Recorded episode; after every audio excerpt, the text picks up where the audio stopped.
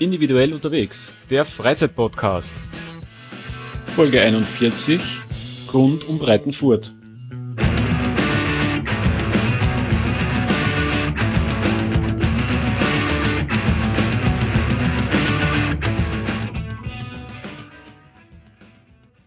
Hallo liebe Individualisten und herzlich willkommen zur 41. Ausgabe. Hier ist wie immer der Chris und ich bin heute unterwegs am 2. November 2014. Für die, die es wissen wollen. Und zwar mache ich heute eine 19 Kilometer lange Wanderung rund um meinen Heimatort Breitenfurt bei Wien. Da kommen aber dieses Mal auch die Ortsteile Hochrodiert mit dazu und auch Breitenfurt West. Ich habe jetzt den ersten gröberen Anstieg schon hinter mir. Ich bin also von daheim weggegangen. Erstmal den Berg hinunter oder den Hügel. ähm, am Gemeindeamt und an der Volksschule vorbei. Dann auf der anderen Talseite wieder hinauf. Auf den Bergrücken. Bin da jetzt auch schon heroben mittlerweile am Weitwanderweg Nummer 4, der sich von Ost nach West fast durch ganz Österreich zieht. Und meine nächste Station auf dem Weg wird jetzt dann sein das sogenannte Rote Kreuz. Ja, und das ist da jetzt auch schon in Sichtweite gekommen. Und das Rote Kreuz ist eigentlich eine kleine Pestsäule im Grund genommen, und es gibt aber eine Legende auch dazu, zu dem Kreuz. Und zwar soll da an der Stelle eine quasi Jungfrau von ihrem Ritter erschlagen worden sein, nachdem sie ihm untreu gewesen ist, wie er im Kreuzzug war. Deswegen auch der Name Rotes Kreuz. Aber tatsächlich errichtet worden ist das Kreuz eben als Gedenken an die Pestopfer von Breitenfurt. Ja, ich bin jetzt, wie gesagt, schon hier oben auf dem Rücken, auf dem Grat quasi zwischen Breitenfurt und Kaltenleut geben. Und werde mich jetzt erstmal weiter aufmachen in Richtung Ramerseck beziehungsweise zu den sieben Eichen. Ja, und ich würde sagen, von dort melde ich mich dann wieder.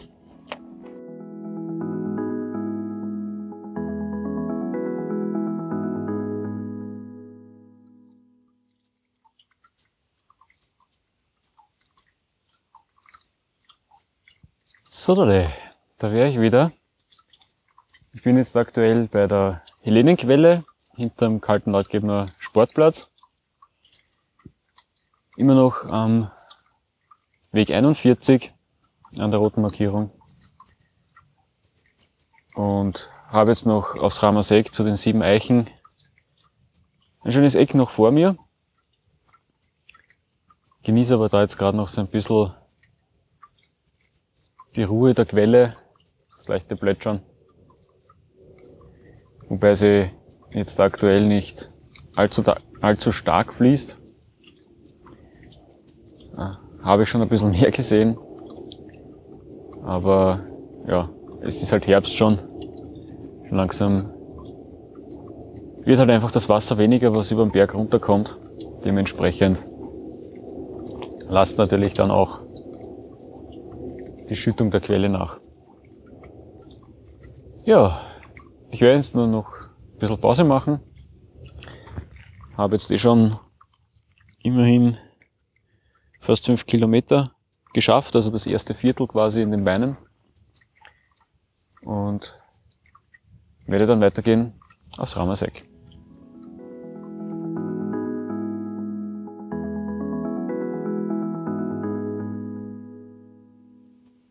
So, jetzt bin ich am Ramasek, habe fünfeinhalb Kilometer insgesamt hinter mir und stehe jetzt beim Naturdenkmal der Sieben Eichen. Die Sieben Eichen sind ein besonderer Platz, auch ein sogenannter Kraftplatz, aufgrund von ja, eigentlich zwei Tatsachen. Zum einen natürlich einmal die Zahl sieben, die man ja auch immer wieder zum Beispiel auch in der Bibel findet und auch in vielen anderen spirituellen Werken immer wieder eine große Rolle spielt. Und auch in früheren Zeiten, in vorchristlichen Zeiten schon eine wichtige Zahl war. Und zum anderen natürlich die Bäume selbst, die Eichen, die bei den Kelten als heilige Bäume gegolten haben, waren also wichtige Bäume in deren Kultur. Und man sagt halt, wenn man sich dann in die Mitte dieser Bäume stellt, dass man quasi Energie und Kraft tanken kann. Ja, ich überlasse das jetzt jedem selber, was er davon hält. Ich selber bin jetzt nicht so der übermäßig spirituelle Typ, aber ich finde diese Bäume einfach faszinierend, weil sie schon ziemlich alt sind und hoch. Und es ist halt einfach ein schöner Platz für mich. Ja, der weitere Weg wird mich jetzt dann Richtung Breitenfurt West, beziehungsweise eigentlich Richtung Hochrotert schon führen. Hinter der Wöglerin vorbei. Also Wöglerin ist auch so ein, ähm, quasi eine Katastralgemeinde, allerdings nicht von Breitenfurt, sondern gehört dann schon zur Gemeinde Wienerwald.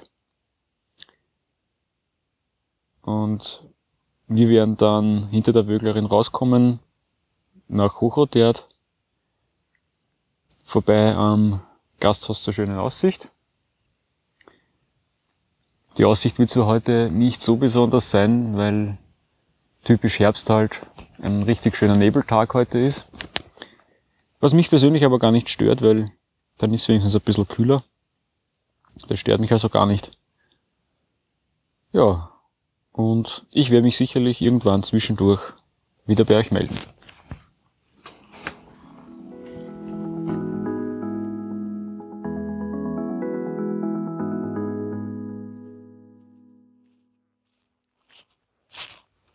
Mittlerweile bin ich bei der Abzweigung in die Wögerin angekommen. Habe jetzt ziemlich genau acht Kilometer schon zurückgelegt. Bin also schon quasi kurz vor der Hälfte. Und gehe jetzt aber weiter nicht Richtung Wöglerin, sondern in Richtung Hochrodert. Das heißt, ich bleibe auf der roten Markierung den Weg 41 entlang. Und ja, habe jetzt noch so zwischendrin paar kleine Anstiege gehabt, die aber nicht wirklich der Rede wert waren. Und wer jetzt dann schon langsam nach Hochotert kommen. Hochotert wird dann ungefähr bei circa ja, 9,5, 10 Kilometer Wegstrecke dann sein, wo ich dann rauskomme beim Gasthaus zur schönen Aussicht. Aber jetzt erstmal genieße ich noch ein bisschen den ruhigen Weg, weil das ist da jetzt ein bisschen das Schöne. an dem Abschnitt. Das ist ein Weg, wo sehr wenig nur los ist, wo nur wenig Leute gehen. Also ist ein bisschen abseits der quasi Standardrouten in unserem Ort, weil solche großen Runden halt doch nicht jeder geht.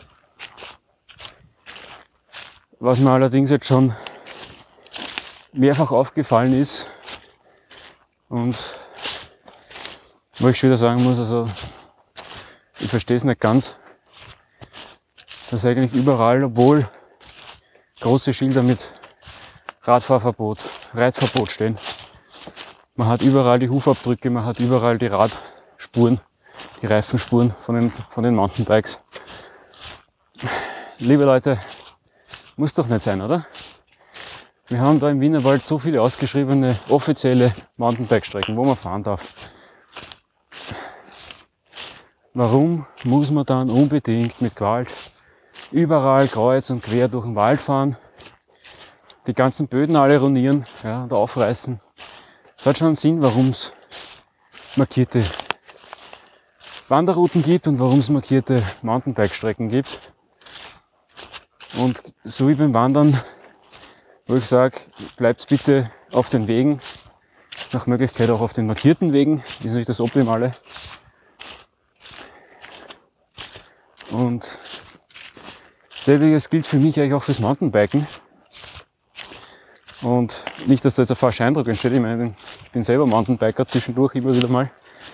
Habe selber ein KTM-Rad um über 2000 Euro und fahre auch gern mit Mountainbike in der Gegend spazieren, auch bei uns. Ja. Aber ich versuche halt auf den Routen zu bleiben. Ja, man kann sich mal verfahren und alles, keine Frage. Aber also das kann, können nicht alles Verfahrer gewesen sein, die was da unterwegs sind, das glaube ich nicht. Das sind schon Sachen, die wirklich bewusst gemacht werden. Und das muss ich schon sagen, also das muss echt nicht sein. Vor allen Dingen, man darf in der ganzen Sache eines nicht vergessen. In Österreich ist es ja so, dass die meisten Wälder, nicht alle, aber die meisten, prozentuell im Besitz der österreichischen Bundesforste sind.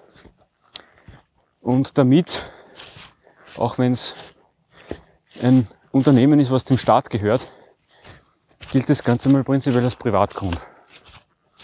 Jetzt gibt es in Österreich das sogenannte Waldgesetz, in dem viele Sachen verankert sind, unter anderem eben auch, dass der Wald von jedem und jeder, um da gendermäßig korrekt zu bleiben, äh, genutzt werden darf zu Erholungszwecken. Allerdings steht da auch drinnen, oder bezieht sich, beziehungsweise bezieht sich das Ganze auf zu Fuß unterwegs und nicht mit dem Fahrrad. Also Fahrradfahren ist einmal in Österreich prinzipiell in Wäldern verboten. Es sei denn, es wird ausdrücklich erlaubt. Das heißt, nur selbst wenn dort kein Schild steht mit Radfahrverbot, heißt das nicht automatisch, dass man dort fahren darf. Ich weiß nicht, ob es den Leuten einfach nicht bewusst ist oder ob es ihnen einfach wurscht ist und sie sich einfach nichts drum pfeifen. Ich weiß nicht, was von, von den beiden Sachen zutrifft, aber ganz offensichtlich wird es bewusst oder unbewusst einfach ignoriert. Man darf aber in der Geschichte eines nicht vergessen. Die österreichischen Bundesforste sind als Wegehalter haftbar, rein vom Gesetz her, für alle Unfälle, die passieren auf ihren Wegen. Und das heißt, wenn jetzt ein Mountainbiker abseits der erlaubten Strecke fährt und es passiert ihm was, der braucht nur niederfliegen, fällt blöd auf einen Stein drauf.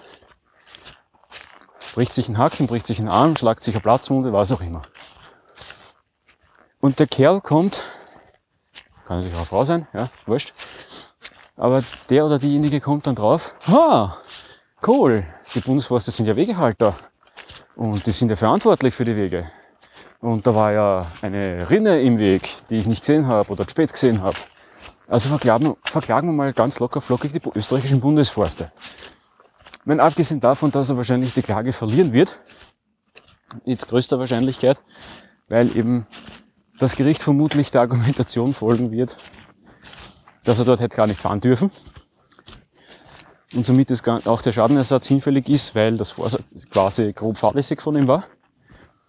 Aber alleine, dass sich dann die österreichischen Bundesforste diesem Rechtsstreit aussetzen müssen, führt halt dann irgendwann dazu, dass auch die letzten verbliebenen offenen Mountainbike-Strecken wieder zugemacht werden. Wäre ja nicht die erste bei uns da im Wienerwald. Es gibt ja durchaus die eine oder andere Strecke, die genau aus so einem Grund schon wieder geschlossen worden ist. Weil halt irgendjemand gesagt hat, nein, das ist mir einfach zu haarig, das Ganze. Und dementsprechend hat das einen Grund, warum es ausgewiesene Mountainbike-Strecken gibt. Also an alle Mountainbiker unter euch, nehmt mir das nicht übel. Ja? Wie gesagt, ich bin selber einer. Aber bitte haltet euch doch an die ausgewiesenen Strecken. Die sind alle super ausgeschildert. Man kriegt die Tracks zum Runterladen fürs GPS. Also es kann mir keiner mit Ausrede kommen, er weiß ja nicht, wo die Strecken sind. Ja, es gibt da unzählige Portale im Internet. Es gibt auch offizielle Portale. Also äh, bitte bleibt auf den markierten Routen. Selbiges gilt natürlich auch für die Reiter. Wobei man da natürlich sagen muss, das ist, da ist die rechtliche Situation eine Spur anders als wie mit dem Radfahren. Muss man auch zugeben. Weil ja Pferde jetzt per se nicht als Sportgerät deklariert sind, so wie ein Fahrrad. Sondern es sind ja trotzdem irgendwo Nutztiere. In irgendeiner Form. Dementsprechend verhält sich das Ganze da auch rechtlich wieder ein bisschen anders. Aber da bin ich jetzt auch im Detail zu wenig informiert, muss ich dazu sagen. Also das ist dann wirklich schon nur mehr, nicht mal mehr fundiertes Halbwissen, sondern sogar schon unfundiertes Halbwissen. Aber es muss ja trotzdem nicht sein, dass auf, auf Wegen geritten wird, wo explizit wirklich ein Reitverbot ausgeschildert und ausgewiesen ist. Muss ja dann auch nicht sein. In dem Sinne um einer guten Gemeinschaft willen und um der Qualität der Wege willen, damit man auch zu Fuß auf den Wegen noch vernünftig gehen kann. Bewegt euch doch bitte, wenn ihr nicht zu Fuß unterwegs seid, sondern mit dem Rad, mit dem Pferd auf den dafür vorgesehenen Wegen. Es gibt ja genug davon, gerade bei uns im Wienerwald. Dementsprechend kann es einem auch nicht so schnell langweilig werden und auch viele der Mountainbike-Strecken sind miteinander verbunden. Also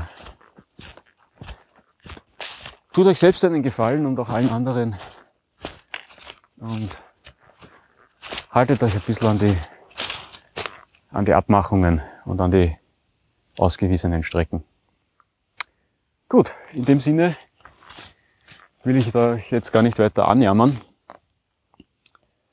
sondern werde jetzt dann weitergehen in Richtung Hochodert und ja, werde mich dann von dort an späterer Stelle wieder bei euch melden.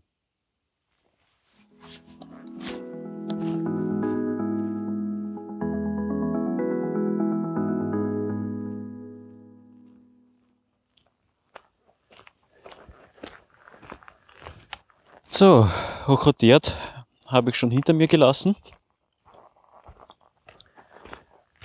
und bin über den Großboden heruntergegangen und bin jetzt schon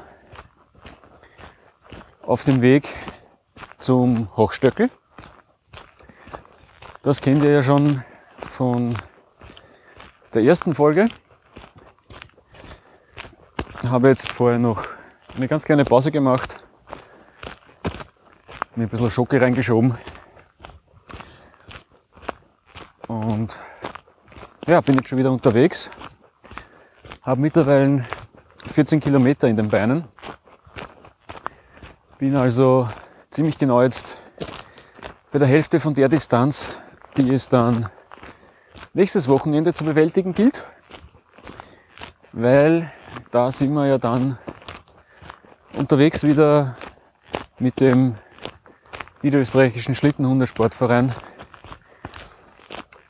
auf einer Wanderung im Weinviertel über 30 Kilometer im Raum von äh, Großengersdorf und werden da eine Runde über den Hochleitenwald dann drehen.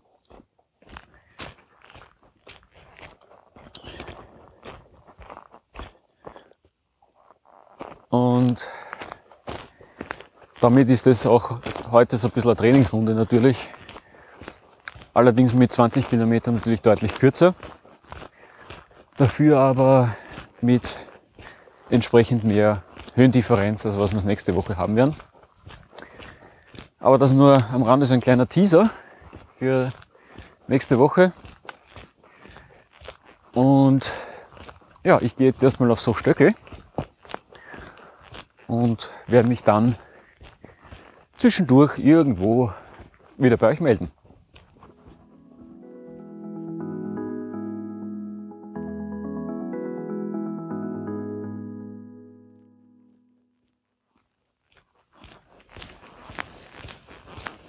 So, das Hochstöckel ist bezwungen. Ich bin jetzt mittlerweile schon herunten auf der Forststraße, die mich in Richtung Labenwalde führt. Habe jetzt mittlerweile knapp 17 Kilometer.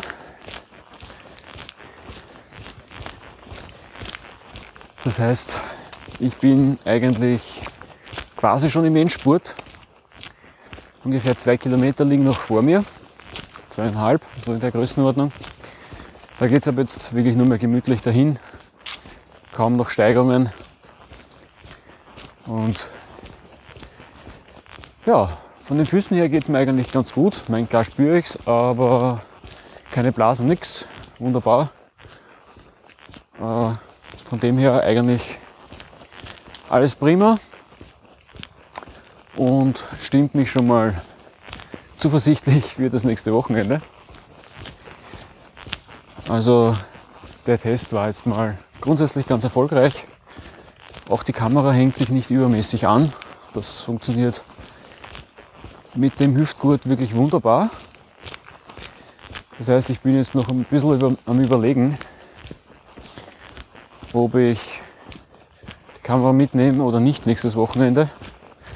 Ich weiß es ehrlich gesagt noch nicht. Mal schauen.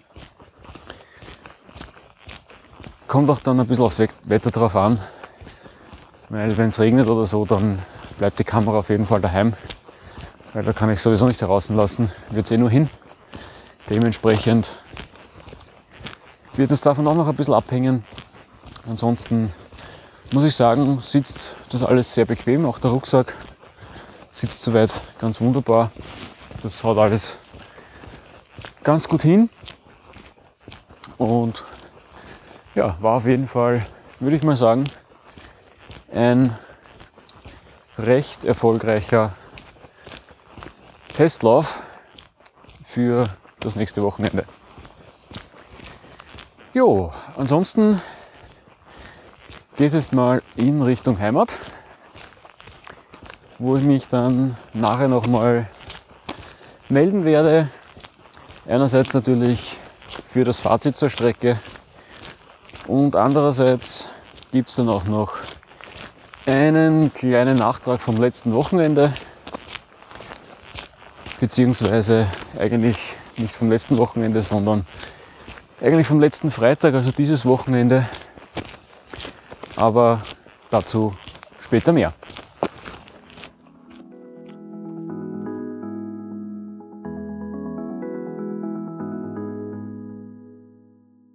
So, Dalle, ich bin mittlerweile daheim. Es waren jetzt am Ende des Tages gut 20 Kilometer, die ich insgesamt unterwegs war, beziehungsweise die, was das GPS aufgezeichnet hat. Und ich habe das Ganze in ziemlich genau fünf Stunden absolviert. Das heißt, das Ganze war ein Gesamtdurchschnitt von vier Kilometern in der Stunde wo schon die Pausen und alles mit drinnen waren, bin ich eigentlich ganz zufrieden damit. Das ist doch eigentlich schon ganz in Ordnung, wie ich finde.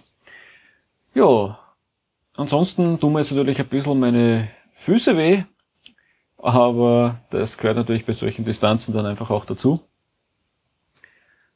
Und ja, damit kommen wir mal zum Fazit der Strecke.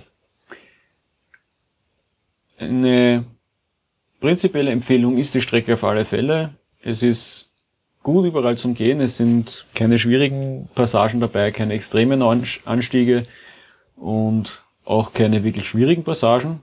Also es sind eigentlich alles schöne Wege, gut markiert, gut zu finden. Von dem her eigentlich überhaupt kein Problem. Von dem her auf alle Fälle eine Empfehlung. Allerdings natürlich aufgrund der Streckenlänge mit Kindern hm, nur bedingt geeignet. Also da sollte man schon wissen, ob die Kinder solche Distanzen wirklich gehen oder nicht. Also für Kinder vom Profil her schon geeignet, aber einfach von der Streckenlänge her muss man sich einfach überlegen und wissen, ob man es einfach seinem Kind bzw. seinen Kindern einfach zutraut, diese Strecken dann einfach auch zurückzulegen. Das Einzige, was jetzt nicht ganz so schön war zum Gehen, war das doch relativ lange Stück auf der Straße von Hochodert hinunter zum Großboden. Da wäre es sicherlich interessant, noch irgendwie eine Alternative zu finden. Da muss ich mal schauen, ob ich irgendwo vielleicht noch ein anderes Kartenwerk habe, wo vielleicht dann doch noch der eine oder andere Weg mit drinnen ist. Mal schauen. Aber ansonsten muss ich sagen, war die Strecke eigentlich durchgängig wirklich schön zum Gehen. Es waren zwar natürlich witterungsbedingt, weil es jetzt doch ziemlich nass und feucht ist die ganze Zeit. Natürlich einige Stellen drinnen, die ziemlich gatschig und tief waren, weil halt sehr viele wirkliche Waldwege und, und Erdwege dabei sind, wo nicht geschottert ist. Und da merkt man das natürlich dann, aber das ist halt, ja, gehört zu der Jahreszeit da einfach jetzt dazu. Wir haben immerhin November. Dementsprechend will ich mich da jetzt eigentlich auch nicht wirklich beschweren drüber. Das ist halt einfach um die Jahreszeit so. Ja, damit wären wir eigentlich mit der heutigen Tour mal fertig. Und wie gesagt, komme ich jetzt dann noch zum Nachtrag vom Freitag. Ich war mit dem Stefan, meinem Bruder, am Freitag in Karlsdorf bei Graz und in der schönen Steiermark. Und zwar wieder einmal nach längerer Zeit zum Tauchen. Was gibt's dort für ein Gewässer? Das Ganze nennt sich Copacabana. Ist ähm, ein Schotterteich in Karlsdorf, kurz nach dem Flughafen. Hat eine Fläche von ungefähr 6 Hektar und eine Maximaltiefe von aktuell ungefähr 13 Meter. Der Wasserstand schwankt so ein bisschen, der ist nicht ganz konstant, der ist ein bisschen periodisch, ist ein grundwassergespeister See und ganz offensichtlich schwankt dort ein bisschen das Grundwasserniveau übers Jahr. Und ja, aktuell hat er eher mehr Wasser. Das heißt, der ist jetzt aktuell ungefähr bei 13 Meter Wasserstand. Im, über den Sommer, wo dann der Wasserstand deutlich niedriger ist und wo dann auch der Schotterstrand heraus ist aus dem Wasser, sind es dann ungefähr so um die 11 Meter. 11, 12 Meter, so in der Größenordnung. Warum sind wir da runtergefahren? Äh, wir sind ja doch immerhin gut 200 Kilometer darunter. Ähm, Grund war eigentlich der, dass unser Haus- und Hof-Tauchshop für das nächste Wochenende einen Tauchausflug auf die Copacabana äh, angeboten hat. Nur ist einfach das Problem, dass Stefan und Mara Clemens da nicht da sind. Und ich selber ja am 8. auch mit den Hunden eben unterwegs bin nächstes Wochenende und dementsprechend da auch keine Zeit hätte. Und wir haben uns das Ganze aber dann angeschaut, weil das hat halt schon sehr nett geklungen in der Beschreibung und haben deswegen dann kurzfristig eigentlich beschlossen, dass wir da runterfahren werden, auf eigene Faust quasi. Ist aber kein Problem, es ist direkt am See eine Tauchbasis, das Tauchsportzentrum Copacabana, wo man also Ausrüstung kriegt, wo man, wo man Flaschen kriegt, wo man Füllungen kriegt alles kein Thema. und ist auch vom Preis her absolut okay. Wir haben zu zweit, ich glaube 75 Euro bezahlt. Wobei davon allerdings schon mal 30 Euro für die beiden Dive Cards draufgegangen sind. Also von dem her kann man eigentlich nichts sagen. Wir haben gehabt die Flaschenfüllung, wir haben gehabt die Tauchgebühr, die man zahlen muss, also war eigentlich ganz okay. Wir hatten auch super schönes Wetter, es war strahlend blauer Himmel, es war angenehm warm, es war also für Allerheiligen, für, äh, für einen Tag vor Allerheiligen, für den 31. Oktober wirklich perfektes Wetter. Haben wir richtig gut erwischt. Und ja, war echt toll, ist auf jeden Fall eine Empfehlung wert. Was kann man da unten sehen? Es ist, das Ganze ist eigentlich so ein bisschen ein Unterwasser-Erlebnispark, von dem her wie es angelegt ist. Dabei gibt's zwei große Highlights, sage ich mal. Das eine ist ein knapp 19 Meter langes und knapp 4 Meter breites Wrack von einer ehemaligen Passagierfähre, Ausflugsboot, wie auch immer, von der St. Wolfgang. Das Ganze wurde extra eben hergerichtet und dann schlussendlich in den See versenkt. Das zweite Highlight ist eine viersitzige Cessna, also ein Flugzeug, das nur unweit von dem Schiff versenkt worden ist. Man hat mehrere Plattformen und von der 7 Meter Plattform gehen dann auch die entsprechenden Führungsleinen zum Schiff und Richtung Flugzeug. Und generell liegt das alles relativ knapp beieinander und es sind halt dann noch viele so Statuen und diverser Krimskrams, der da unten verteilt ist und auch ein paar größere und ein paar kleinere Sachen. Ich möchte das jetzt da gar nicht so im Detail aufzählen. Ähm, Wen es interessiert, der kann auf unsere Homepage schauen, auf reisen-wandern-tauchen.at. In der Kategorie Tauchen gibt's dort den Eintrag unter Österreich zur Copacabana. Ich werde das Ganze natürlich auch in den Shownotes dann noch verlinken. Also wen es interessiert, der kann dort reinschauen. Fotos muss ich allerdings leider schuldig bleiben, aber die könnt ihr euch dann unter dem Link auf taucher.net zum Beispiel anschauen.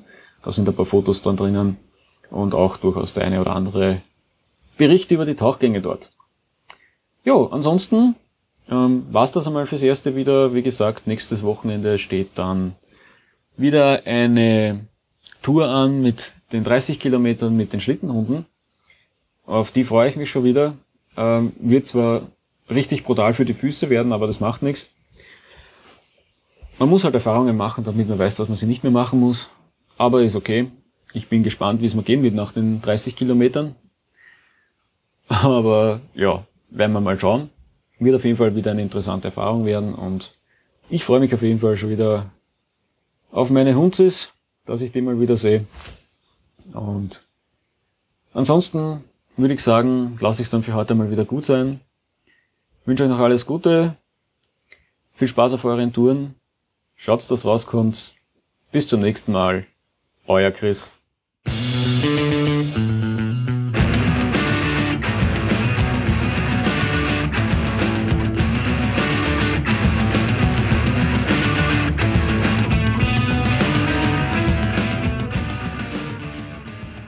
Individuell unterwegs ist eine Produktion von Reisen, Wandern, Tauchen. Reisen-Wandern-Tauchen.at